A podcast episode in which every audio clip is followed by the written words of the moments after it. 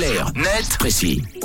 Le carnet de précis qui subit les pleins fouets, de plein fouet les bouleversements climatiques, Tom. Oui, c'est pas le seul. En ce moment, tout le monde est un peu logé à la même enseigne et en même temps un peu impuissant face au changement climatique. C'est pas la météo qui dira le contraire. En l'espace de quelques jours, on est passé de soleil à la pluie et surtout de 39 à 20 degrés.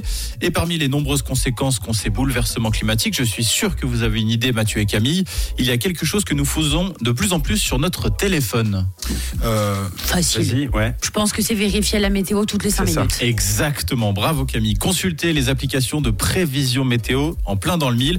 C'est un réflexe qui devient de plus en plus fréquent. On atteste ce chiffre aux États-Unis par exemple, où 53% de la population déclarait au printemps dernier se servir des applications météo comme principale et seule source d'information. Mais ces applis cartonnent aussi chez nous pour savoir comment s'habiller, pour prévoir son week-end, pour savoir avec quel moyen de transport on va se rendre au travail le lendemain, voire même pour décider de ce qu'on va acheter comme aliment en commission.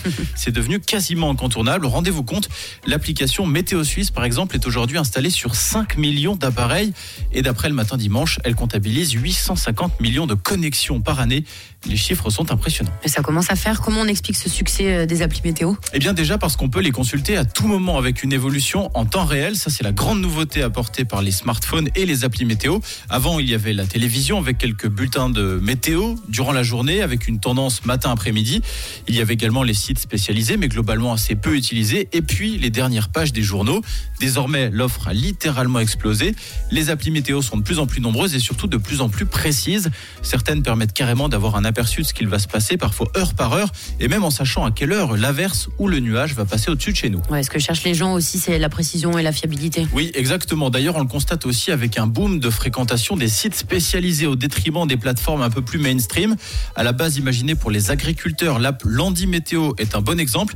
Elle compte aujourd'hui près de 130 000 utilisateurs quotidiens, parmi lesquels monsieur et madame tout le monde, en plus des agriculteurs et des agricultrices. Toi, par exemple, Camille, je sais que tu l'utilises assez souvent. Tous les jours. Voilà, le secteur a donc le vent en poupe. D'après le matin dimanche, le marché des apps météo est en croissance et continue et génère actuellement 1 milliard de dollars de revenus dans le monde grâce majoritairement aux annonces publicitaires et aux abonnements. Il n'y a plus, oui, il n'y a plus de saison, ma petite dame et mon petit homme.